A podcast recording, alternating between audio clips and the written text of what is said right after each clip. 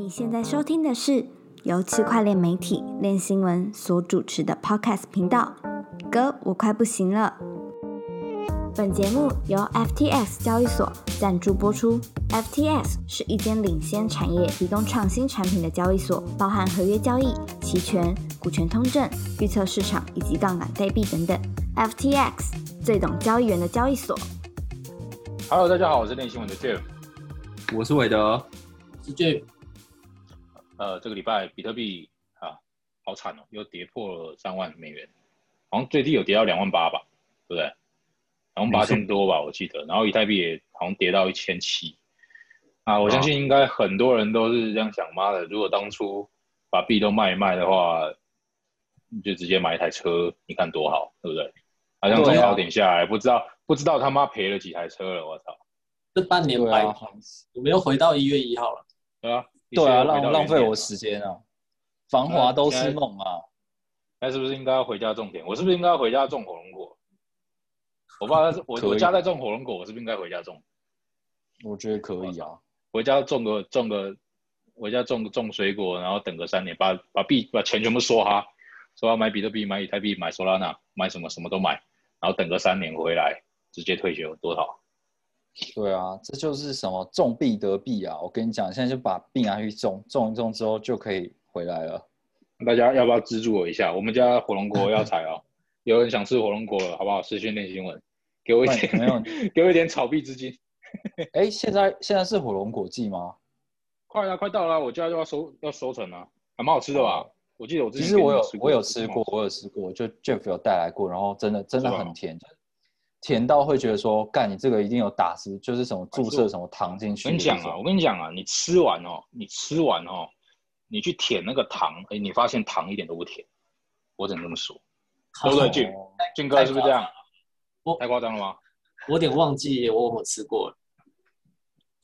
你这个也太没品了！我妈的，给你吃你还跟我说你忘记，没有，你就算忘记也要说很甜，对啊，太那你久了，再送今年再送几送几颗来吧，我觉得是蛮好吃的。好吃吧？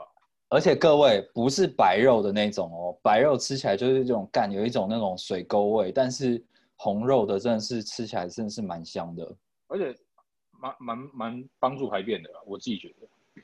哦。可是你拉出来就全部都是都是红色的我觉得会有点吓人。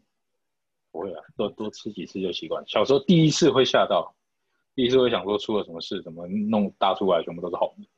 我们的开场长大应该不会了吧？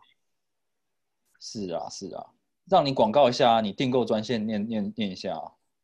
不用，不需要，不需要，哦不需要。有兴趣的话，还私讯练新闻就好，私讯练新闻就好。哦我我我专人回复，专人回复。专人回复好，好啊，我们屁话屁话讲一讲，讲完差不多了。那其实这个礼拜啊，中国在政策方面又宣又释出了一个新的消息。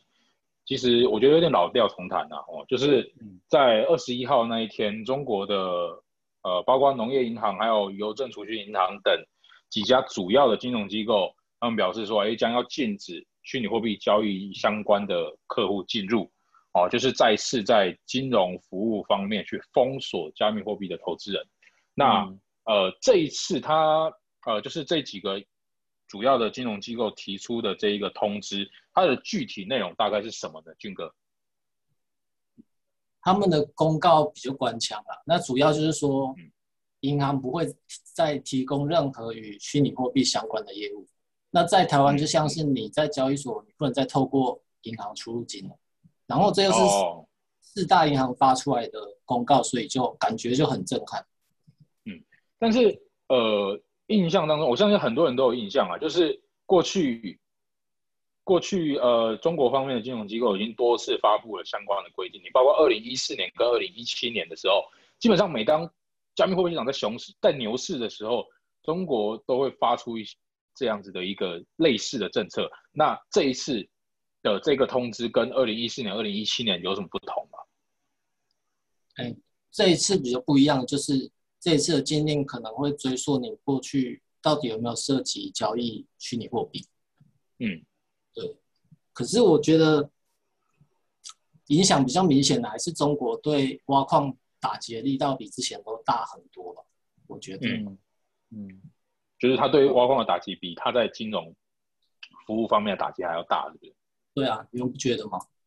对我自己也是这样想啊，因为我我我今天好像有看到，好像是 F Two Pool 的创办人的吧，反正就是一个矿池的创办人说，呃，四川那边现在除了就是要强制你，就是你你必须要把矿场 shut down 掉，就是你不就是停电，然后不能再继续挖之外，他们好像还在强制说你必须要把矿机撤下来，然后把矿机移走。对，现在好像已经进行到这样子。对啊，我看到很多在矿工这边打击比较大。对，我看到很多报道也在讲说，呃，很多的那个矿场，他们要不就是把那个矿机拿出去卖嘛，在二级市场上面流通，或者是说他们其实都已经装到那个货柜里面，然后准备要移往海外去做矿场了，就不会再继续留在中国。然后我们也有写一个快讯嘛，就是无说区块链，它就常常会有一些中国方面消息那种爆料，他说那个最大的。全世界最大的矿矿机公司比特大陆已经跟他们的呃矿工的客户说，因为现在有太多的二手矿机了，所以他们基本上不会再卖他们的现货的矿机，然后他们也打算要把整个业务都移到海外去。那这件事情没有被证实，可是我觉得听起来也是蛮可信的啊，不然接下来要怎么办？对啊，因为加就在这之前，迦南也宣布说他要把那个客服的。不知道是据点要移到移到哈萨克吧，还是不知道是移过去，还是说在那边也设立一个？我讲好像是设立一个对海外的服务据点，海外售后服务中心。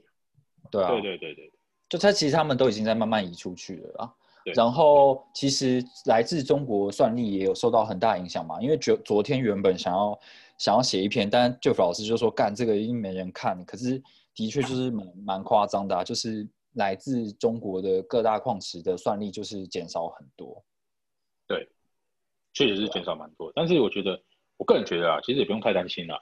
因为呃，即便挖矿这件事情就是这样，因为就是呃，比特币不管是比特币还是整个加密货币的矿业，它基本上就像是一个产业嘛。你就这样想，如果今天说呃呃，在台湾你纺织业可能不能做，那难道纺织业就会不见吗？当然不会。对不对？这些纺织业的老板他们会想什么？他要把工厂移到大陆嘛？如果大陆也没办法做，那就移到东南亚嘛？嗯，对不对？做生意其实就是这样。其实挖矿它也是一个生一门生意啊，只要有钱赚，这些人就会想办法赚。对啊，然后对啊，尤其矿业，尤其矿业又是以竞争，就是彼此竞争嘛，越少人竞争，剩余的人收获利会越大嘛，所以它总是会有一个平衡的方式。对啊，而且现在看起来。就是比如说美国那边就还蛮开心的，就想说好啊，那你要退出这个市场不跟我竞争，那那很好，反正是一个分布式的网络嘛，你只是你的只是验证者减少了，但是其他地方还是继续维维运这个网络，它还是可以继续发展啊。所以对于比特币网络本身的影响应该没有很大，但是大家应该怕的是说这些矿场如果都不干的话，是不是对比特币会有抛压啦？那你说他们都不做了，不不打算继续挖了，然后就把比特币都卖一卖，是不是？就是总是会需要有有有一部分是要兑现吧？嗯，对啊啊，然后我想要补充一点，就是那个我们前面有讲到说，金融机构在禁止那个虚拟货币交易嘛的客户，嗯，那这一件事情有一个隐忧，就是说，因为发生这件事情的时候，我们也有去访问那个中国的知名的。大型币圈媒体的人这样子，那他们自己是觉得说这一次的确是比一四年、一七年这些都严重，因为具体的作为很多这样。然后，再就是说，因为呃大陆那边的币圈的人，他们要出入金的话，目前还是要透过 OTC 嘛。那 OTC 他们现在要不就是微信、支付宝，或者是透过银行卡，那这些其实都是。就是我们上述所说的这些金融机构。那假设说这件事情真的要彻底执行的话，有没有可能就是他们的 OTC 基本上也是要被禁的？那这样子的话，那个影响就会蛮大的。对，接下来下一步就是看中国会不会去封锁 OTC 这方面。因为据我所知啦，我我朋友他们他有在大陆也有收视的，那他就跟我讲说，其实大陆那边他们现在出入金都还是 OK 的。嗯，出入金都还是金流都还是可以流通的，不会说完全没办法把加密货币换成法币。呃，他没有跟我说是不是 OTC，但是应该是 OTC 啊。应该是 OTC，对，就是它至少他们他们现在都还是能够把加密货币换成法换成人民币，所以目前看来是影响还没有到很大，但是呃大家都在讲说可能到七月一号啊，就是中国政策到七月一号，七月一号之后大家解放，大家牛市回来啊，有有一些说法是这样哦，那就看。到接下来这一两个月，会不会中国又去试出什么样的新的针对，尤其针对 OTC 这方面的一个监管的一些规范？哦，可以再去我们再去关关注一下的。OK，那呃，这哎是，你知道七月一号是什么日子吗？什么日子？就是共产党的党庆啊！哦，对啊，对对对对，生日啊！我以为你要跟我，我以为你有梗。我以为你要讲什么笑点，你突然讲这个，我不知道。干话，对不起，我又没笑点。对，我以为你要讲干话。哦，我以为你要讲干话，然后我就想说啊，那我讲不知道了，我可能要讲的话，结果你跟我讲个这么正经的，受不了你。好啊，好，下一个主题。好了，总而言之就是呃，其实这段时间呃，基本上整个市场都在跌嘛，那尤其进入二零二一年进入 Q two 开始，哦，就一直在跌。基本上，如果再这样持续下去的话，以现阶段来看，二零二一年的 Q two 可能会是继二零一八年那一波以来最惨的一季了。对，那我相信很多的人都会在想说，哎，现在这个情况，我们到底是要积极去去做积极一点的操作，就是抄底，我们要去抄底，还是说现在应该要保守，就是先观望，先不要去，先不要去买。好那我在这边，我就是有稍微整理一些正反的观点给大家参考。那呃，就是大家就去做参考，然后自己去评估说什么样的观点你认同，什么样的观点不认同。对，就是给大家分享一下，分享而已哦，这非投资建议，好不好？嗯，NFA 是吗？NFA 非投资建议，没错。NFA 全文是什么？Non-financial advice。哦，好好，可以可以过关是吗？开心吧？我这英文程度。没问题啊，这么好。那我们先讲，我们先讲正正方，就是多方的观点多方的观点就是说，呃，有一个说法就是说，稳定币，大家知道稳定币发行量其实现在是很高的。年初的时候，今年年初的时候，稳定币发行量大概是两百亿。我只算中心化的，我不算去中心化，因为去中心化那个有点，我我怕有点虚啊，因为它是用加密货币资产去去发行。那这些中心化，就是它有去抵押美元。然后生成的中心化稳定币年初的发行量大概是两百亿美金的市值，那到现在已经七百一十亿了。那我相信这边这这一批资金应该大部分应该是不在，不是投入，应该不会是投入加密货币市场里面，可能还有一大部分是放在一些可能 DeFi 的挖矿啊，或者说放在一些 CFI 啊，在生前在做被动收益。嗯，那以现在这种下跌的趋势来看。这些人就是我，我个人会觉得，哎，不是我个人觉得，啊就是支持这个论点的人会认为说，这一笔七百一十亿的大资金，其中可能有一大部分会是未来市场的潜在资金，因为它没有离开加密市场。如果加密货币市场能够触底反弹的话，这七百一十亿可能会有一部分会成为帮助整体市场继续上涨的动力。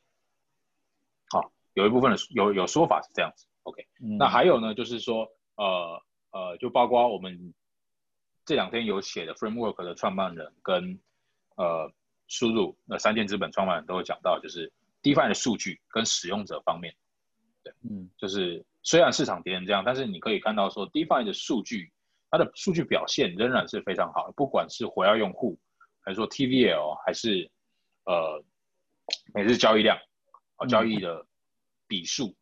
都还是，都还是表现都还是非常好，就表示说这整个产业的发展，就是这产业的应用开发出来的东西，现在是有使用的，跟过往不跟 I 当初 ICO 那个泡沫不同，现在是真的有实际的使用者，也有实际的应用存在，所以整个产业是偏向于成熟方向去发展，而不是像一八年那一年是纯那那几年过去是纯粹的泡沫，没有任何应用。对，嗯哼，那再来就是风投。我想要，我想要插一个，我想要插一个。你插，就是我，哎，你不要这样讲，你不要这样讲，我，你就是让我讲就好了。哦，你要给我查，哦，好，就是这个告别啊，就是昨天我记得这个叔叔就 Jeff 就丢了一个那个 Twitter 出来，叔叔丢了 Twitter，然后我想说，干叔叔讲了什么什么重要的东西，就干就是什么叔叔在那边秀他肌肉，说我们最近最近练肌肉有成，然后还看到那个那个 CD 在下面回，叫他叫他什么教他之类的，我不知道，就一起一起练啊之类的，想说干什么东西啊？就相信熊市啊，不是熊市，熊市要干嘛？熊市运动啊，我去练肌肉，熊市运动找富婆啊，赶快把身体练起来，找个富婆帮助你下一次牛市有钱赚了。哇靠，那有投资资金啊，对不对？Jeff 哥本身也是有在练的人，那你去评价一下，你觉得叔叔他练的怎么样？其实我觉得还不错吧，他减脂那个，他体脂应该降蛮多的。哦，对，因为体脂应该有降蛮多的，对。那个那个那个照片的确是前后是差蛮多的啦。对对，肌肉量肌肉量没有到没有多少很夸张啊，就是他可能穿衣服你会不觉得他是有练的，嗯，但他脱下衣服你就哎他有在运动，因为他体脂低，但是他肌肉量没有到很大。对，我觉得他应该是大部分人可以接受的身形。讲到哪去了？啊，下一个就是呃风投资金的流入。其实这这几天我们有看到有蛮多的呃一些机构，他们开始去组成一些 crypto fund，就包括。Blockchain Capital 吧，好像组了一个三亿美元的资金，对。的的风投新创投资金，对，那好像 PayPal 跟 Visa 也都有也都有去投投资档基金，那呃源源不绝的这种风投基金，其实就是帮助这个产业开发出更多新创产品，或者说呃开发出更多不同多样化的应用的一个动力，对，因为呃 Framework 创办人在在他那篇文章里面有讲到，就是一八年的时候，那个时候创投资金基本上是枯竭，没有人敢投了。嗯，对，所以你可以反观啊，反观我们二零二一年的现在，即使市场跌那么多，这些创投依然能愿意把资金丢到这个市场上。那即使现在市场表现不佳，但我们可以预期的是，这整个产业它仍然有一个继续前进的动力存在。嗯嗯，OK，所以这也是也是呃。多方的一个一个一个论述，OK，那再来就是中国监管利空要即将出尽，哦，就是基本上中国该进的都进了，接下来还能进什么？除非中国接下来说你持有比特币，你交易比特币就直接把你抓去关，啊，接下来要不然接下来就是再来就顶多就是把火币关掉，火币中国用户不让用，嗯，中国政府能出的招也快没了啦。他能出的招也不快，也不剩不多了啦。那接下来还能有什么样的利空吗？排供哦。那我呃，这是他们讲的啊。这个这个论述是他们讲的，不是我讲的啊。你当然有，那你等下可以再补充一下。总之他们是这样想。对，那你有没有什么要补充？好，中国中国用户可以续存，那 OTC 可能是一个问题。如果他他真的，如果中中国政府有心要进的话。如果你的出入金变得很不方便，那肯定会造成很大影响。再来就是，呃，这些中国用户毕竟是加密市场、加密货币投资市场一个很大的一个一个动能嘛。那现在他们可能去连一些，比如说币安或是其他的国外一些在设在国外一些交易所，就是可能要透过 VPN 去做连线的动作。那其实中国是有能力把所有的 VPN 都给禁掉的。那这件事情如果认真要禁的话，真的是有可能把所有的中国用户给给剔除在外啊！而且他们又要搞自己的那个的数位人民币。那如果加密货币一直是变成一个资金的出逃口的话，我觉得还是会受到蛮多关注的吧。我想问，那个把 VPN 禁掉，所以是一个不能翻墙的世界吗？对啊，好可怕。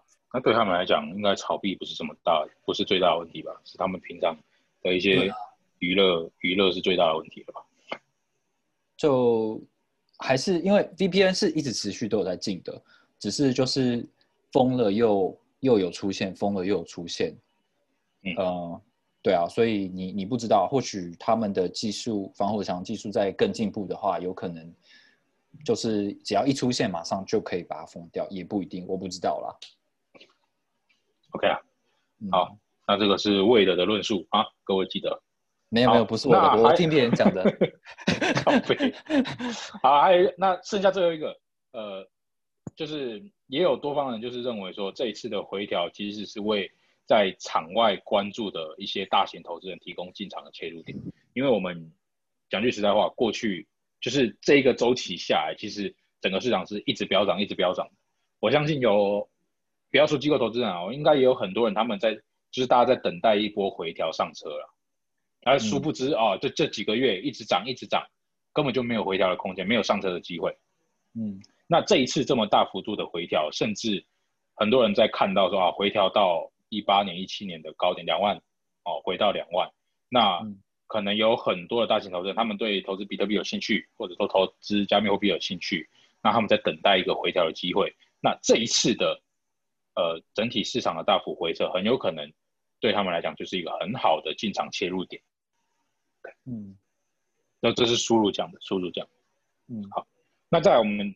我们正呃多方的观点差不多就这样，那可能还有，只是我可能没有列到。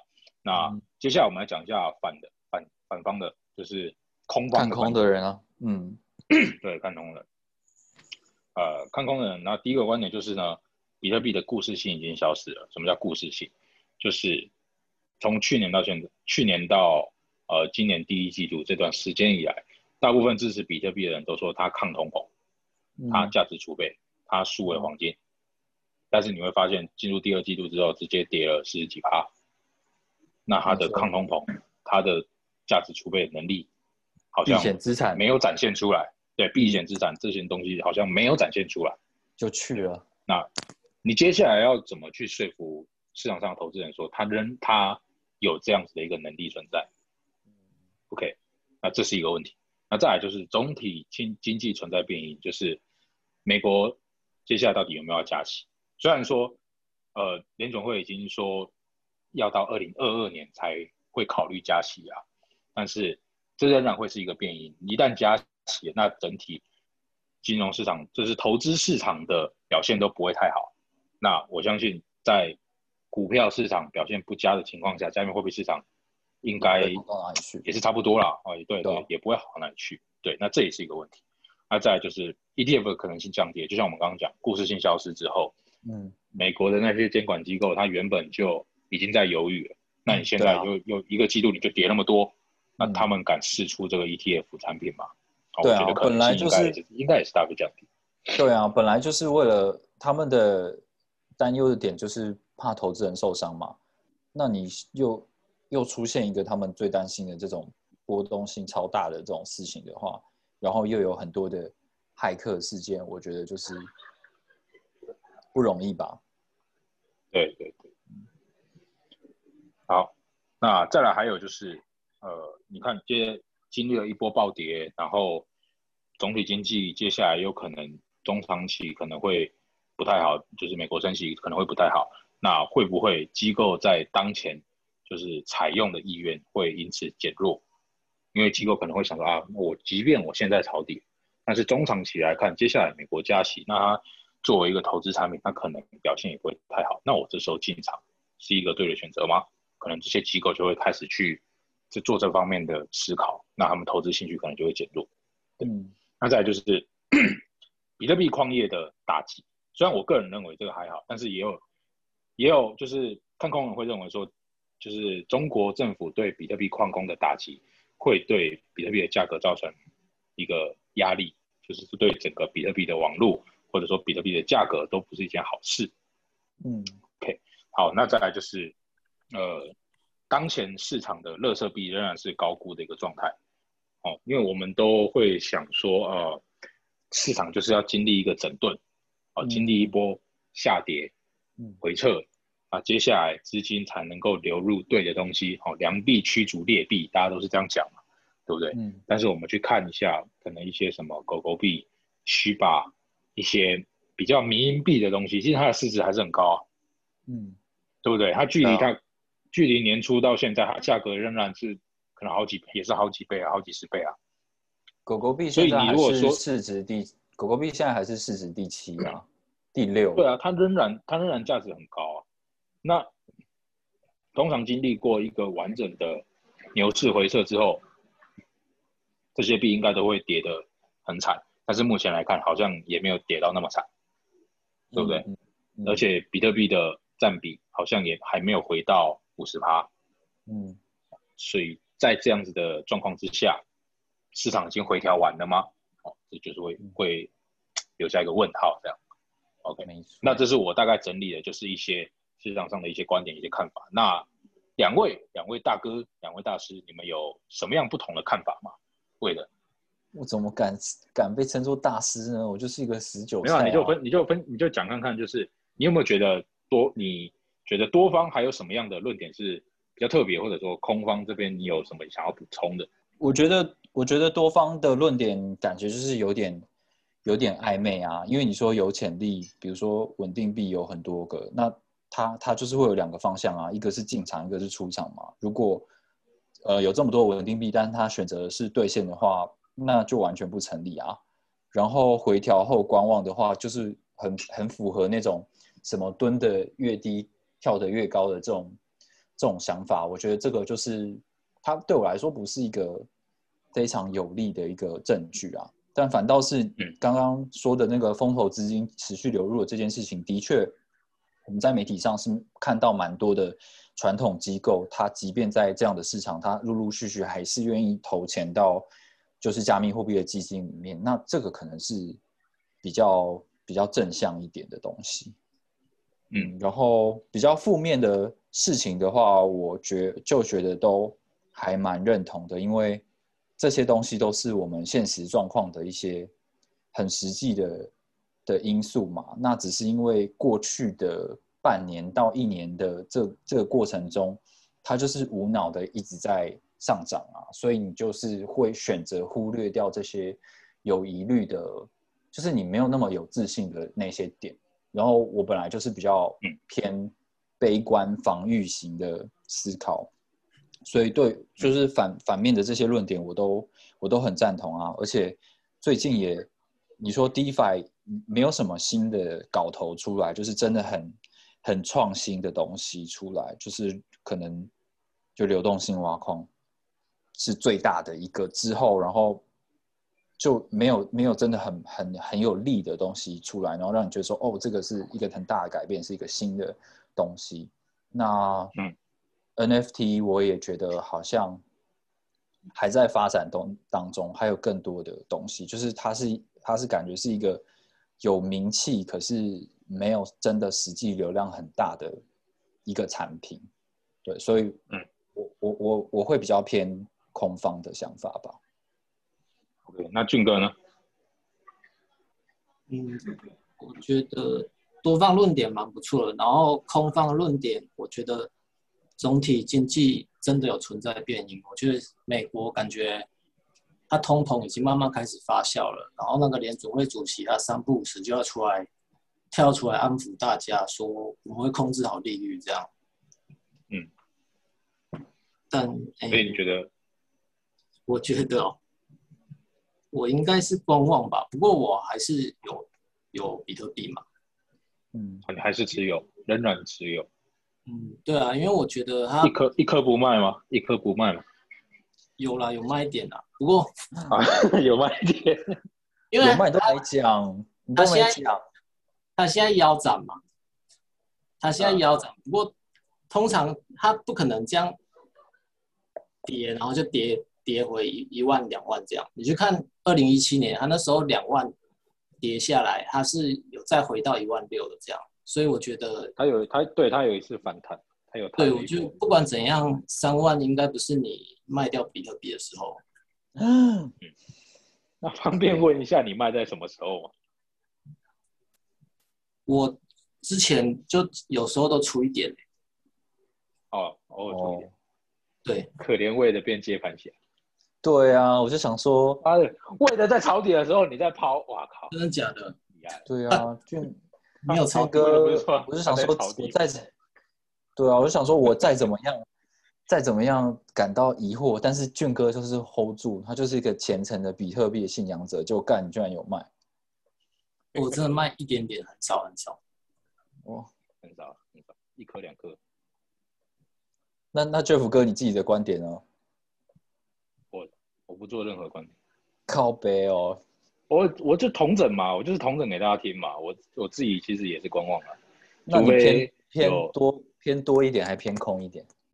我对产业来看我偏多，对市场哦来看我、我我我观望，对哦市场我观望，但是对整体产业我仍然还是看好。哦，我也是啊，我都跟我我我我刚才都乱讲的啦，我想法也是跟你一样而已。好，不管我跟你讲，我跟你讲，不管怎么样，不管我们看空还是看多，还是俊哥那这个时候的人都有卖一点，总是有一个人就是一直买，那就是微策略执行长。哦，对，这个人，这个人炒币、炒比特币跟抽烟一样，撸价撸高，越买越多。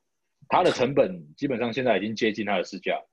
他他然后买了买他买了几次？就是维策略他前后买了几次？十四次他是是他总共买了十四次，然后总共花了二十七点四一亿。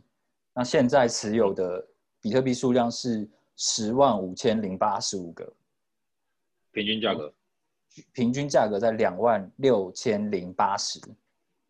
两万六千零八十，那么一度接近嘞、这一波最低两万八千多，也一度接近嘞、对啊，其实很硬啊，蛮近的。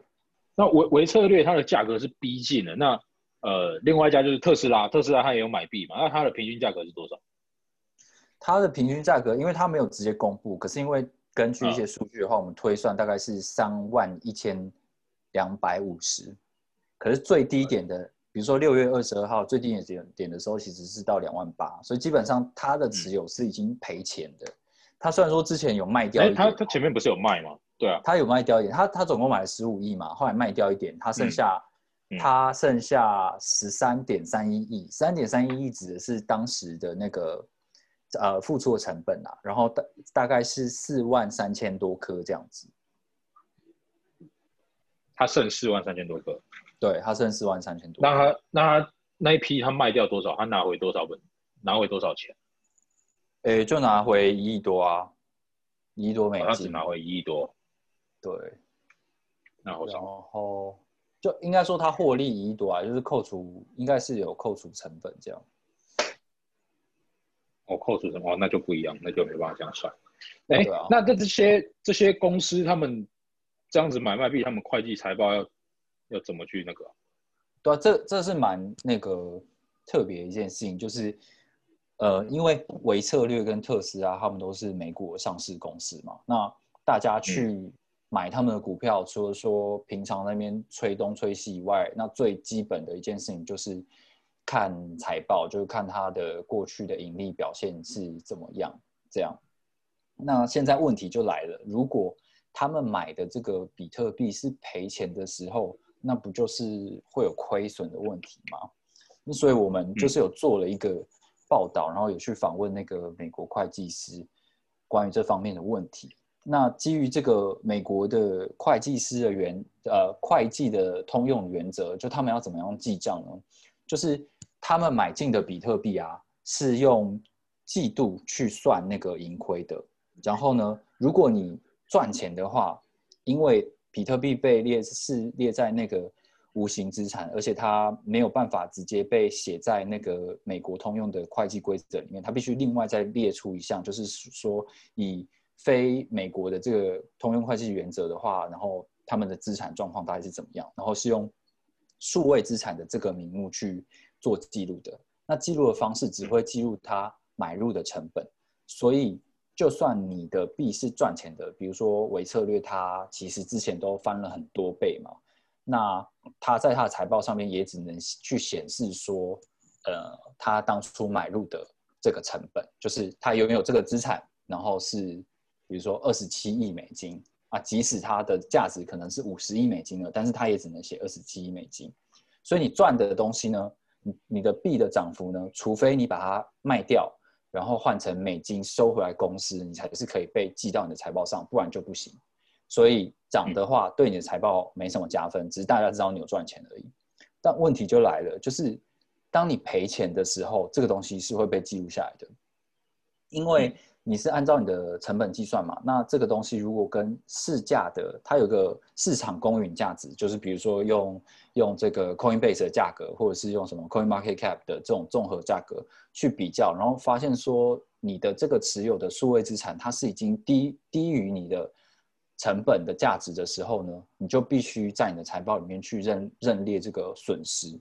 所以就是有可能，如果呃第二季结束之前，然后币价跌跌落了特斯拉的这个平均成本三万一千两百五十的话，它很有可能就会在它的财报上面去显示一个负值的状态。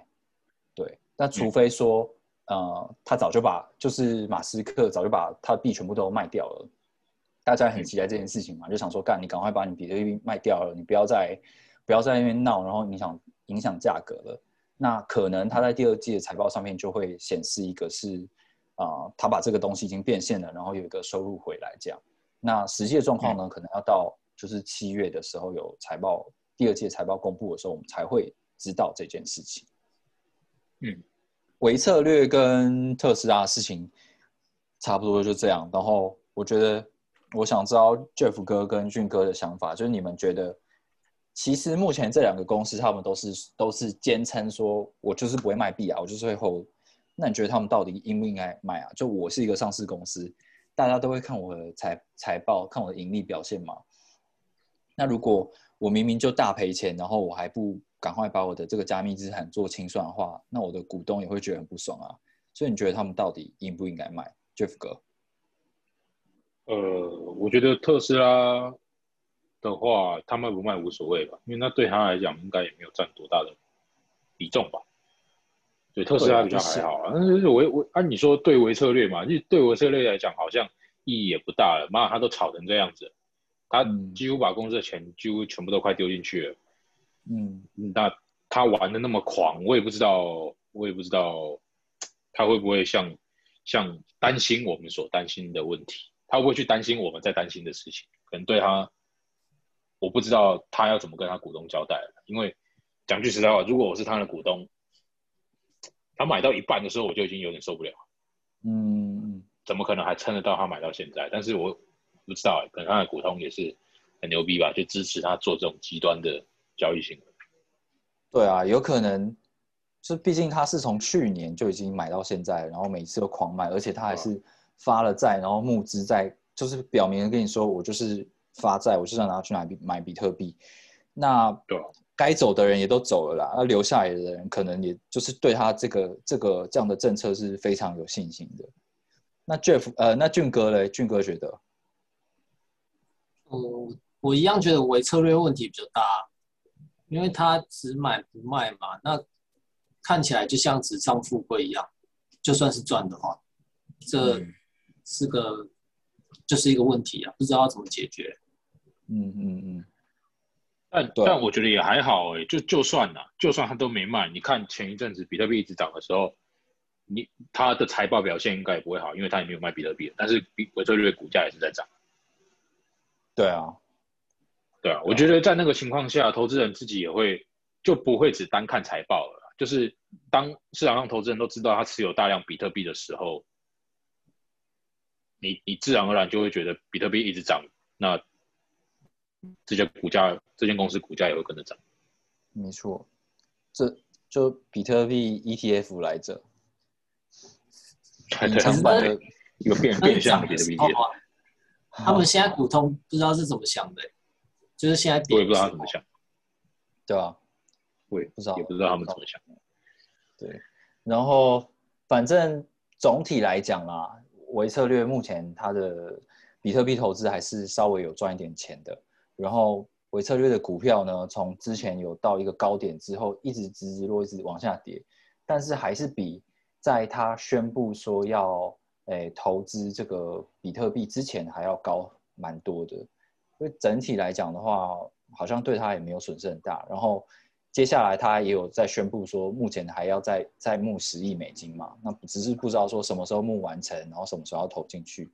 或许那之后又会有另外一个影响，也不一定。OK，今天给你做总结吧。